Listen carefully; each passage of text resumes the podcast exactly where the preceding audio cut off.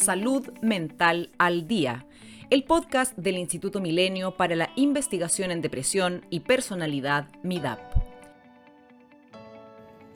El síndrome de burnout fue descrito en 1974 asociado al proceso paulatino en el que las personas pierden interés en su trabajo y que puede derivar en profundas depresiones.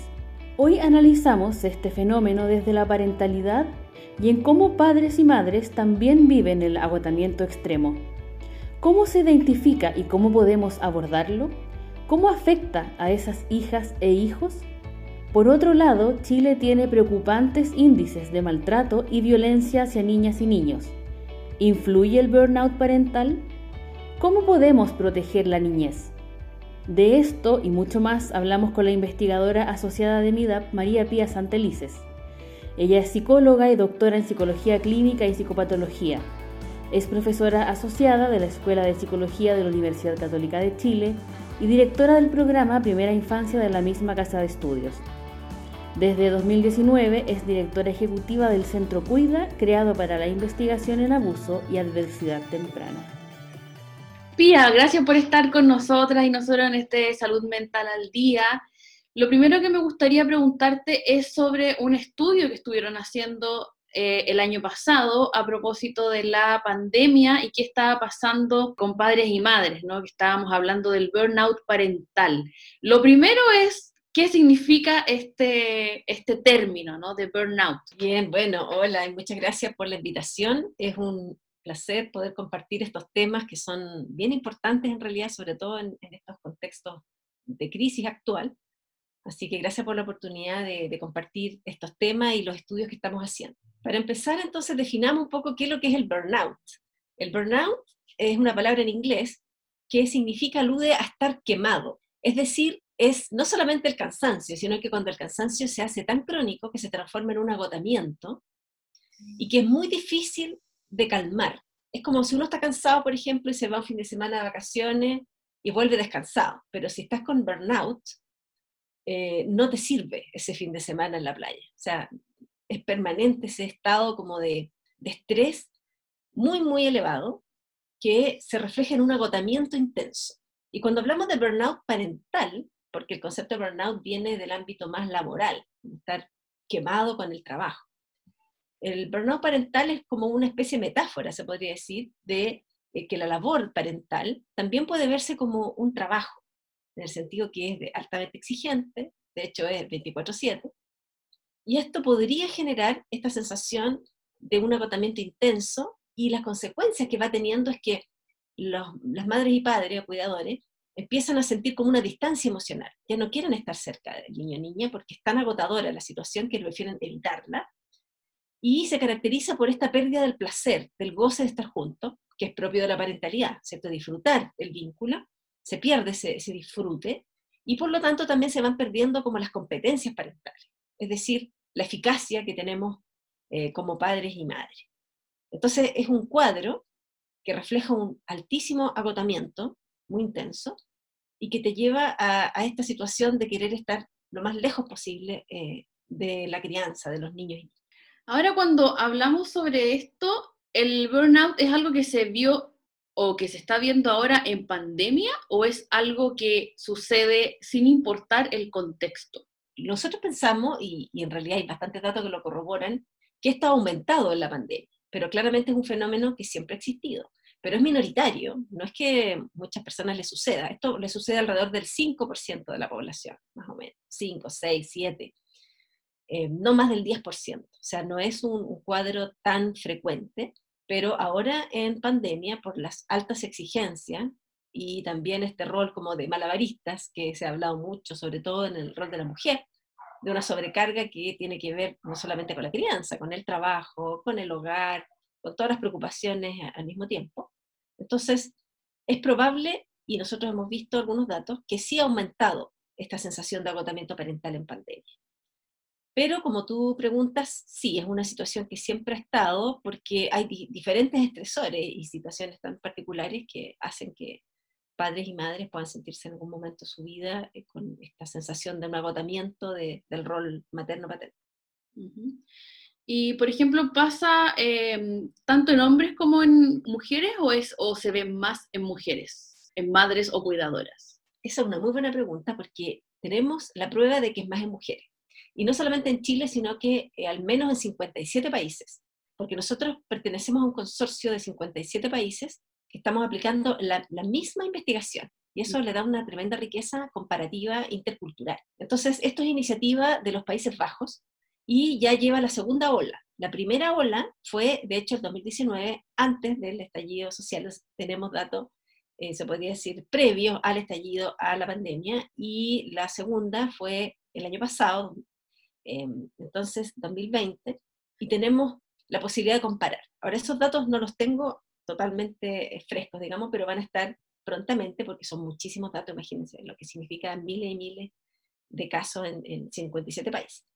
Pero lo que sí, en todos los países eh, es más alto el burnout parental en las madres que en los padres, situación que también se da en nuestro país. Chile en general, bueno, sabemos que tiene índices de depresión, ansiedad que son bastante altos y sobre todo en mujeres. ¿Qué más ha ido arrojando este, este estudio con respecto a, qué sé yo, datos que sean significativamente más altos en las mujeres chilenas?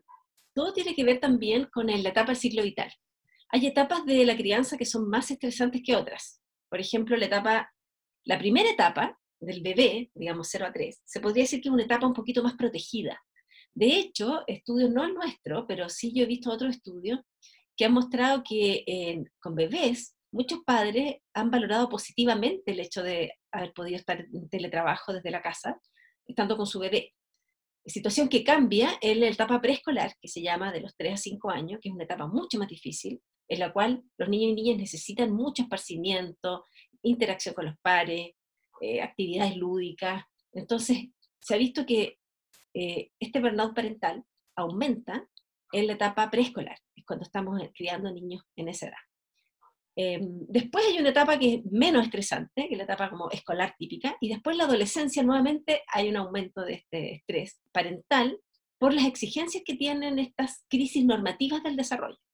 ¿cierto? Que son crisis que tienen que ir ocurriendo a lo largo del desarrollo y que después se van resolviendo. Pero esto, estas crisis generan una alta demanda de los niños y niñas. Y nosotros en nuestro estudio vimos que la percepción que tienen los padres respecto a cuánto los niños y niñas los necesitan está directamente relacionada con el burnout parental.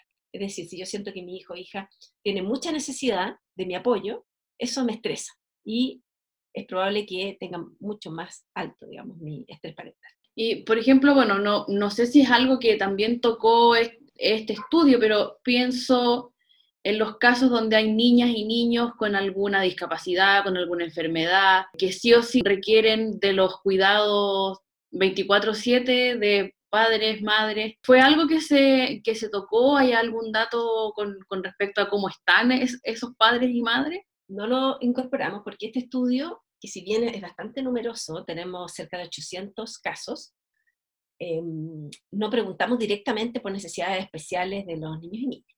Lo que sí preguntamos era la percepción de los padres de eh, cuánto me necesita, digamos, cuánta demanda me involucra la crianza, porque ahí teníamos mucha variabilidad. O sea, hay la percepción de los padres, su creencia respecto a, a, a cuánto mis hijos tienen necesidades, Em, eso sí que influye en el, estrés parental, pero no medimos exactamente las necesidades especiales.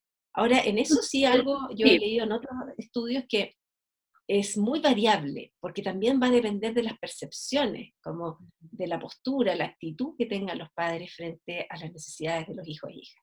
Porque uno podría pensar que tiene un grado de subjetividad también, ¿verdad? De, si yo tengo un hijo o hija que, tiene algún grado de discapacidad o algún problema específico, eh, cuánta sobrecarga sienta depende mucho de, qué percepción tengo de la situación. Claro, y con los recursos, con las redes de apoyo, como que son varios factores también los que se mezclan ahí. ¿Y qué pasa con, em, con padres y madres que están pasando por esta por este burnout? ¿Es bueno que consulten? ¿Cuándo deberían consultar? ¿Cómo, cómo se mejora? ¿Cómo se trata? No sé, ¿cómo, cómo se puede abordar? Sí, súper buena pregunta. Lo primero es ponerle nombre a las cosas, porque es un tema muy tabú.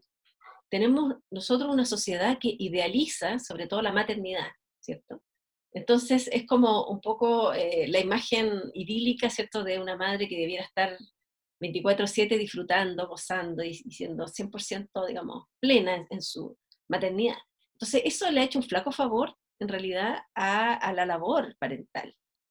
Es mucho mejor plantearlo de una manera más realista, más flexible, más, eh, digamos, empática con la, con la realidad, y, poder hablar estos temas, y, que una mamá, un papá pueda hablar de su agotamiento y que pueda escuchar también a otras mamás y papás contar también de su agotamiento y cómo lo han ido enfrentando. Eso ayuda mucho más que eh, hacer como que no existe, esconderlo debajo de la alfombra, digamos, y por ningún motivo mostrar alguna debilidad o, algún problema en, la maternidad. Entonces, el primer paso es eh, sensibilizar, por eso estos conceptos, bueno, ir planteándolos así. Eh, como agotamiento parental, las personas me ha tocado conversar y, le hace mucho sentido. Y de repente dicen, oye, en realidad no lo había pensado, que también es muy agotador. Em, estar realmente disponible emocionalmente, psicológicamente, para, para un niño o niña pequeño todo el tiempo. Y por eso es tan importante, como tú recién mencionabas, las redes de apoyo. Entonces, si tú dices, ¿cómo tratar esto? Bueno, lo primero es ponerle nombre, sensibilizarnos con el tema, tomar conciencia, poder abrirlo y conversarlo, por ejemplo, en la pareja o en la familia, con los otros miembros. Y eh, un factor que nosotros sí lo estudiamos y que nos dio muy significativo es la coparentalidad. Eh, nosotros medimos varias, muchas variables en este estudio. Una de ellas se llama la coparentalidad, que se refiere a cuánta participación de los padres eh, tienen en la crianza de los niños.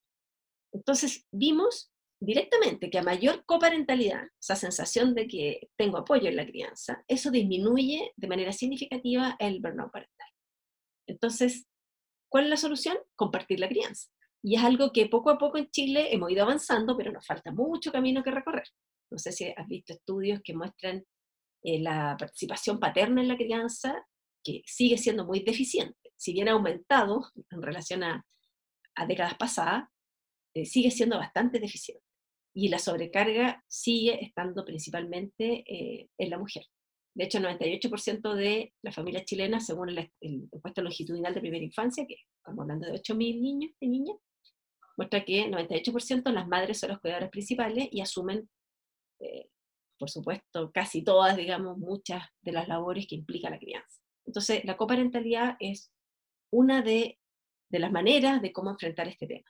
Y el otro tema muy interesante que también lo estudiamos tiene que ver con las estrategias de regulación emocional, que parece como un poco técnico el concepto, pero es muy importante. ¿Cómo regulamos las emociones? Porque tenemos por una parte la tendencia, o sea, viene la emoción, una respuesta posible es suprimir la emoción, hacer como que no existe, ¿cierto? Y la otra es reevaluar, le llamamos así nosotros, tiene estas dos componentes. Entonces, reevaluar significa hacerme cargo un poco de esta eh, sobrecarga o de esta como eh, aumento emocional y ver cómo poder regular. Entonces, en nuestro estudio, aquellos padres que tienen una estrategia mucho más de reevaluación, es decir, buscar solución junto con el otro para ver cómo podemos ver esta situación irregular, lo que está pasando emocionalmente, si estoy angustiada, por ejemplo, estoy, eh, no sé, tengo rabia, tengo pena, esa estrategia es mucho más adaptativa y eso ayuda a no tener el burnout parental. Lo que está mucho más relacionado con el burnout es aguantarse, es como no expresar las emociones y que haya en ese sentido como una falla en la regulación emocional. Entonces, esos dos caminos al menos nosotros los estudiamos y vimos que favorecen eh, el hecho que no aparezca este exceso de agotamiento parental.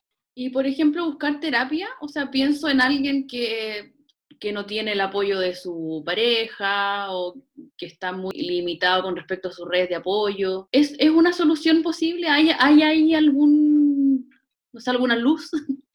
Sí, por supuesto, siempre es posible hacer algún, una intervención psicológica que puede ser psicoterapia o de otro tipo.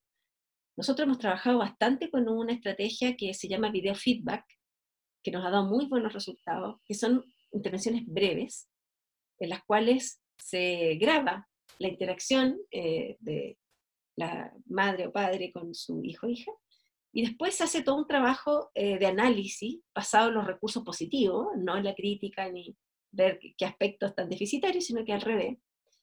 y, y tiene muy buenos resultados en parentalidad. Y es una intervención más preventiva, ¿cierto? Y que ayuda a las competencias parentales. Es como que alguien, en el fondo, en este caso el terapeuta, psicólogo, psicóloga, acompaña a, esta familia para ir viendo dónde están los recursos y, dónde están los aspectos más desafiantes de la parentalidad. Y hay este acompañamiento que eh, en el fondo eh, nunca pierde el protagonismo la, la, madre o padre, sino que es solamente un acompañamiento desde un modelo basado en los recursos y eso da muy buenos resultados. Y si no, por supuesto está la psicoterapia, como tú mencionas, tradicional, y que cada vez más haya especialistas en psicología clínica infanto-juvenil, especialistas en lo que es vínculos parentales. Entonces, idealmente, eh, ojalá con un terapeuta que tenga eh, una especialidad, una formación en esta línea de parentalidad, para trabajar específicamente este aspecto, que tiene que ver con el vínculo afectivo con los hijos e hijas. Eso con respecto a los adultos y a las adultas, pero ¿qué pasa con las niñas y niños que ven eh, que sus padres están agotados, agobiados? ¿Cómo lo reciben? Tú comentabas en un principio que hay un tema con el vínculo, ¿no? En este, en este disfrutar del, tiempo juntos y que finalmente padres y madres se pueden ir alejando también de los, de los hijos e hijas. ¿Cómo, cómo lo viven? ¿Cuál es el impacto en ellos y en ellas? Sí, la verdad que puede haber como un abanico de impactos porque va a depender del tipo de relación. Lo que sí eh, es como común es que todo esto tiene que ver con el vínculo del apego. Porque para que haya un, vínculo de apego seguro, necesitamos que el niño o niña perciba que su figura de apego está atenta, atento a sus necesidades, responde de manera adecuada, está sintonizado, hay una sincronía en el vínculo, y eso tiene mucho que ver con el afecto positivo, con el amor, ¿cierto? Con mostrar afectividad positiva. Por supuesto que desde el punto de vista de un niño o niña que ve a su madre o padre súper agotado, distante, hostil, eh, puede que haya, vaya formándose un vínculo de apego inseguro. Entonces, eso es bien delicado porque los vínculos de apego son bastante estables en el tiempo. Si bien no son 100% estables, como no hay nada tan estable en la vida de una persona, pero sí tienden a generar modelos relacionales que se repiten. Es decir, por ejemplo, si un niño o niña se relaciona con un adulto muy distante afectivamente, porque está en su mundo, está agotado o simplemente no está conectado con las necesidades del niño o niña, ese niño o niña va a tener una tendencia a ensimismarse. Y cuando tenga algún problema, alguna situación compleja, no va a buscar apoyo en nadie, sino que va a, irse, digamos, como a, su mundo interno, a buscar sus propias soluciones. Y eso le va a generar, por supuesto, una sensación de tristeza, de sentirse solitario, solo frente a los problemas. Y después le puede generar un tipo de relación con los demás, también basada en esa distancia afectiva, que le cueste mucho establecer vínculos íntimos, estrechos. Entonces, claro que tiene consecuencias. Justamente un vínculo, eh, el vínculo primario, los vínculos que se establecen en la primera infancia, tienen mucha influencia en los vínculos futuros que uno va a establecer a lo largo de la vida. Por eso es tan importante establecer buenos vínculos bien enriquecidos tempranamente. Entonces sí tiene efectos claramente un, vínculo que pueda estar alterado. Entonces puede ser en ese polo más de la distancia emocional, o puede ser un polo mucho más que le llamamos como ansioso, ¿cierto? De, de tener una relación ambivalente, muy cambiante, que a momentos muy hostil. Entonces eso también puede generar en un niño o niña mucha ansiedad, inseguridad, y también va a tener consecuencias en sus relaciones futuras. Pía, un tema sobre el que mm, tú has puesto una voz de alerta ¿no? con tu trabajo, tiene que ver con, eh, con la violencia hacia niñas y niños, con el maltrato infantil. ¿Esto es algo que tenga que ver también con esto que estamos conversando, con el burnout, con el, con el apego, con el cómo regulo lo que me pasa como adulta, como adulto? ¿Cómo llegamos a este porcentaje enorme que creo que también tú lo habías comentado en alguna oportunidad de un 65%, si no me equivoco? También es de la encuesta longitudinal de primera infancia, que se encuestó es como 8.000 familias y el 62% de, de esos padres declaran usar algún tipo de disciplina violenta con los hijos e hijas. Y esas disciplinas eran bastante violentas, o sea, golpes, humillaciones, em, y de ahí, bueno, hay violencia física y psicológica, física es como un 35%, o sea, gigantescas las cifras, y esos son declaradas por los propios padres y madres. Entonces, claramente, eh, sí hay un problema en Chile y también está relacionado, como tú bien dices, nosotros en, la encuesta que hicimos, en nuestro estudio, que es común en los 57 países, también estudiamos el maltrato y negligencia, que si bien es un tema muy difícil de estudiar, porque tú se lo estás preguntando a la persona que lo ejerce, entonces no es un dato que uno en un autorreporte lo va a detectar de manera, digamos, tan fácil. Sin embargo, en este instrumento se pregunta de una manera bastante sutil y, tuvimos mucha confiabilidad de, la escala. O sea, es decir, las personas sí respondían eh, de manera bastante sincera y tenemos también un porcentaje bastante alto de maltrato y negligencia y sí se asocia con el burnout parental. Es decir, los padres y madres que contestaban que estaban más estresados, agotados con la crianza, son los mismos padres y madres que mostraban más comportamientos de maltrato y de negligencias a sus hijos e hijas. Entonces sí están muy relacionados porque esta, que hablábamos recién, la, esta pérdida del, del goce, la distancia, te hace rápidamente eh, desregular tus emociones y descontrolarte y efectivamente puede terminar en un maltrato, ya sea físico, psicológico o negligente, con los niños y niñas. ¿Y eso cómo se puede cambiar?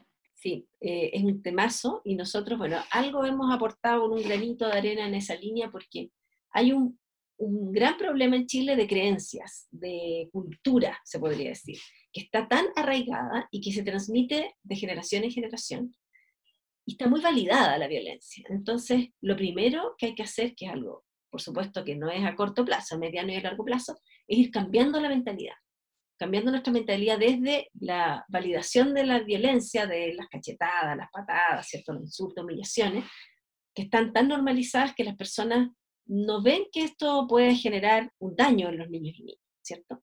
Entonces, si yo parto de esa base que no le va a pasar nada a mi hijo o hija, lo hago, ¿verdad? Si yo tuviera conciencia de las consecuencias que eso tiene, las personas lo pensarían no dos veces, sino que lo pensarían diez veces antes de, de tener algún acto de violencia frente a sus hijos e hijas. Entonces, tenemos nosotros, todos los que trabajamos en salud mental, una labor, bueno, no solo en salud mental, en la educación, en todos los ámbitos donde hay niños y niñas, tenemos una labor importante de ir cambiando la cultura chilena, eh, de una cultura que, que, no respeta, digamos, la, como la integridad psicológica, física de los niños y niñas y que, que, que tenga mucho más presente que nuestra labor es proteger la infancia, en ningún caso violentar sus derechos. Entonces, yo diría que ahora estamos en un buen momento porque hay más sensibilización respecto tanto a los derechos humanos como a los derechos de la infancia. Nos queda mucho camino por recorrer, pero pensando en años anteriores, yo creo que ahora en Chile estamos en un momento de cambio, donde hay más apertura, y, y el hecho ya de hablar estos temas, te fijas, va generando también cambios en la mentalidad. Entonces, ¿cuál es el gran cambio? Es cambiar el foco desde mi bienestar, porque los padres dicen, yo estoy hasta aquí, digamos, con, con, lo que está pasando, entonces para terminar esta situación, eh, incurro en violencia, ¿verdad? Están desde su punto de vista. Pero nosotros queremos proponer un cambio de ese punto de vista desde el niño niña, qué le pasa a, él o a ella, y cuáles son las consecuencias de, de este acto, y cuáles son sus derechos como persona. Entonces, cuando uno hace ese cambio switch, ya eh, cambia, ¿cierto? Cambia esa mentalidad y no se valida en ningún caso ningún grado de violencia. Entonces, eso es lo que tenemos que ir apuntando, cambiar eh, las creencias al respecto. Y eso es un trabajo lento. Nosotros algo hemos hecho con una campaña que hicimos el año pasado, que la hicimos eh, con el Centro Cuida y el Instituto MIDAP, ¿cierto? Que es una campaña que se llama Cuídame y que está centrada en, en la idea de que todos y todos somos responsables de los niños y niñas y que todos y todas tenemos que detener este maltrato infantil, negligencia y abuso hacia la infancia y tenemos un rol protagónico. Entonces, la campaña, que son pequeñas cápsulas de, de video con situaciones eh, de los cuatro tipos más típicos, digamos, de maltrato y abuso a la infancia, que es el maltrato físico, el maltrato psicológico, la negligencia y el abuso sexual, una cápsula de cada tema, y que cada una tiene una explicación, es decir, una definición, le ponemos nombre a las cosas, eh, y después hicimos unas guías que están orientadas una guía para adultos, digamos, padres, madres, cuidadores en general, y otra para niños y niñas, de qué hacer al respecto. Entonces, el qué hacer, nosotros quisimos darle a la campaña una mirada de no solamente denunciar, que siempre está la opción de denunciar al final, ¿verdad? Pero sino al principio como tratar de empatizar con la situación y ofrecer ayuda, apoyarnos. eh, desde una mirada mucho más colectiva del, apoyo a la infancia que una mirada tan individual. Entonces, la campaña alude a una responsabilidad social eh, mucho más comunitaria que una responsabilidad individual de buscar culpables, digamos, eh, como individuos, sino que más bien una sociedad que tenemos que ir cambiando hacia una sociedad que proteja los derechos de la infancia, de verdad, porque si hacemos eso, de verdad que vamos a transformarnos en un, país mucho más feliz, digamos, un país con bienestar, porque gran parte de los dolores, del sufrimiento de los adultos tiene que ver con situaciones difíciles de la infancia. Las personas que nos están escuchando y que estén interesadas en conocer este material, ¿dónde lo encuentran? Mira, está en varias partes, pero eh, podemos compartir los enlaces, por supuesto. Está en la página de cuida.uc.cl, Em, también está en la Escuela de Psicología UC, en la página de MIDAP. Hay que buscar un poquito, pero estar en, en, las noticias, ahí hay que bucear un poco. Pero de manera simple podemos compartir los links, porque la idea es que esto se comparta para que sea un espacio de conversación. O sea, nosotros esperamos que, como son atractivas las cápsulas, son súper cortitas, son de 30 segundos. Se pueden compartir, por ejemplo, con niños y niñas y abrir un espacio de conversación o en espacio, nosotros hemos hecho algunas capacitaciones en colegios, en, ambiente más educativo, para que, por ejemplo, los profesores hablen estos temas con los papás y mamás. Entonces, es un material que nosotros esperamos que dé un, como un, pie para abrir este espacio de discusión y avanzar hacia una sociedad con más conciencia de, de la importancia que tiene proteger los derechos de la infancia. Pía, eh, con respecto a esas cifras tan altas ¿no? que, hemos, de, las que hemos hablado, ¿cómo está Chile con respecto a otros países en general? ¿Suele pasar que las niñas y niños están expuestos a violencia? Mira, esa pregunta ojalá la pudiéramos responder, pero hay muy pocos estudios comparables, porque siempre se pregunta de una, de manera diferente. Los que más tienen reporte de este tipo de temas es UNICEF, ¿cierto? Que tiene una mirada más mundial. Y ellos han replicado estudios similares en, muchos países y, sí se muestra que Chile tiene una altísima tasa de, conductas de maltrato eh, y negligencia hacia la infancia, más que otros países. Ahora, igual son estudios, como te decía al principio, muy difíciles de, validar, porque en el fondo si tú le preguntas a una persona directamente si maltrata a su hijo o hija, eh, es probable que no te encuentres con una respuesta muy verídica. Entonces hay que preguntarlo de una manera muy sutil y en ese sentido, eh, bueno, hay encuestas longitudinales que, que sí lo abordan, pero también en un modelo, se podría decir, de encuesta que es más, más frío, digamos, o sea, son preguntas muy directas. Entonces, estos temas en realidad se recomienda que se estudien de un punto de vista más cualitativo, para poder profundizar en el tema con, con las personas.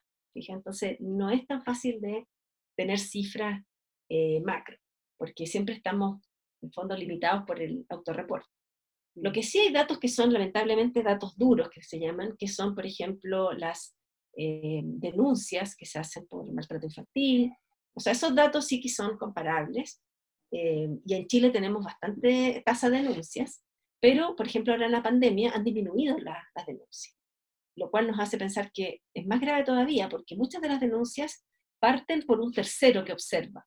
¿verdad? No es el agresor, obviamente no el agresor, la víctima tampoco, porque es un niño o niña que tiene muy pocas posibilidades de hacer solo, sola la denuncia. Siempre hay un tercero protector. Ese tercero, eh, en la pandemia, con los confinamientos y todo, se perdió, porque era el jardín infantil, el colegio, o incluso la familia extensa, el vecindario. Pero si una familia está encerrada en su casa, no, no hay posibilidad de que ese tercero protector eh, ayude. Entonces, por eso es que el tema se hizo más, más preocupante y la campaña que nosotros hicimos tan necesaria. Además, pensando que Chile no hizo ninguna campaña contra el maltrato y negligencia durante la pandemia. hasta ahora hemos visto solo campañas para, contra el maltrato, digamos, a la mujer, pero no a la infancia. Hay un, término que has mencionado durante esta conversación y no quería cerrar sin ahondar brevemente en eso para que quede bien claro ¿no? de qué estamos hablando. ¿Qué es la negligencia? Sí, ¿A qué nos referimos? Claro, negligencia se refiere a no darle a un niño o niña lo que necesita para desarrollarse plenamente. Entonces se refiere a cosas tan básicas como alimentación, vestimenta, seguridad, higiene, eh, eso es lo básico. Pero en realidad negligencia es cuando un niño, por ejemplo, tú lo dejas solo en una casa, sin un adulto responsable que esté a cargo de ese niño niña, o cuando se le piden a un niño niña cosas de adulto que no corresponde, eh, estoy siendo negligente, es decir, estoy dejando de hacer aquello que yo tengo que hacer, como un deber de proteger al niño o niña. Entonces, esas situaciones se ven muchísimo. Incluso en la, encuesta longitudinal de primera infancia se vio que hay un número importante de niños y niñas que están sin supervisión de adultos, ya que los, padres también con una creencia que hay que ir cambiando, de que los niños y niñas pueden solo, los dejan solo en una casa, que han pasado tragedias, como incendios, por ejemplo, de niños y niñas que no han podido salvarse. Y ahí uno se entera que hay niños y niñas que están solos, o un niño muy pequeño, por ejemplo, de 10 años, a cargo de, no sé, hermanitos pequeños de 4, 5, 6. Entonces, eso son negligencias, o no darle, eh, en este caso, por ejemplo, alimentación, dejarlos que ellos se alimenten de lo que puedan, eh, o seguridad en caso de, de, situaciones de riesgo, por ejemplo, en, lugares donde pueden estar expuestos a, a, cualquier peligro. Entonces, eso significa no dar a los niños y niñas lo que ellos necesitan para desarrollarse de manera plena y sana. Ya para ir cerrando, estamos en un momento social y político en Chile muy importante en el que se está escribiendo una nueva constitución y además ya tenemos a esta fecha alrededor de nueve candidatos y candidatas a la presidencia de Chile. ¿Cuál es el rol o cuál es el espacio que a tu juicio debiera tener la infancia en el Chile de los próximos años? Uh, yo le veo un rol protagónico 100%. Sabemos que un país que cuida su infancia es un país más feliz, un país con mayor bienestar. De hecho, hay estudios de UNICEF, por ejemplo, que creó un índice de bienestar de la niñez y que ese índice de bienestar de la niñez se mide en distintos países, los países más ricos, en realidad los otros países nosotros, por ejemplo, no tenemos esa medición, pero correlaciona directamente con el bienestar de la población. Es decir, si tú tienes un índice de bienestar en la niñez alto en un país, significa que ese país tiene menos delincuencia, mejor salud mental, eh, más bienestar en general, y todos los indicadores son positivos. Por lo tanto, debiera ser prioridad uno. Lamentablemente, la infancia ha estado siempre invisibilizada, como que estamos en un mundo tan adultocéntrico que no, no miramos, digamos, eh, o nos cuesta muchísimo mirar el mundo desde el punto de vista de la infancia. Entonces, yo pienso que es tan clave que debiera verse desde todos los ángulos. O sea, yo desde mi, vereda de la psicología, por supuesto, la relevancia que le doy es al bienestar, a la salud mental eh, de los niños y niñas para su felicidad, ¿verdad? Pero hay otros factores también. Por ejemplo, cómo se construye una ciudad. Una ciudad amiga de la infancia es una ciudad amiga de todos y no todas al final. Entonces, es una manera de ver el mundo, si uno lo mira desde el ojo de la infancia, vamos a generar claramente un país donde es más grato vivir, un país más feliz, eh, y que la meta, ¿verdad? No, no, la meta no es tener más recursos, la meta es, tener mayor bienestar y poder disfrutar eh, la vida, digamos, y que, que tengamos cifras de salud mental, por supuesto, un poquito menos dramáticas de las que tenemos, o mejores cifras, y que tengamos una niñez más feliz y así también vamos a tener una sociedad mucho más respetuosa de los derechos y, con mayor bienestar. Pía, muchas gracias por tu tiempo, por esta conversación, temas de los que por supuesto esperamos seguir conversando en otra, en otra oportunidad porque hay tanto que decir, así que muchísimas gracias. Gracias a ti, encantada. Seguimos entonces para un próximo capítulo para profundizar en, otros temas. Muchas gracias. Muchas gracias a todas y todos quienes nos escucharon hoy. Nos encontramos la próxima semana en un nuevo Salud Mental al Día. Que estén muy bien. Chao. El Instituto Milenio para la Investigación en Depresión y Personalidad, MIDAP, es financiado por la Iniciativa Científica Milenio de la Agencia Nacional de Investigación y Desarrollo, ANID. Para más información, ingresa a www.midap.org.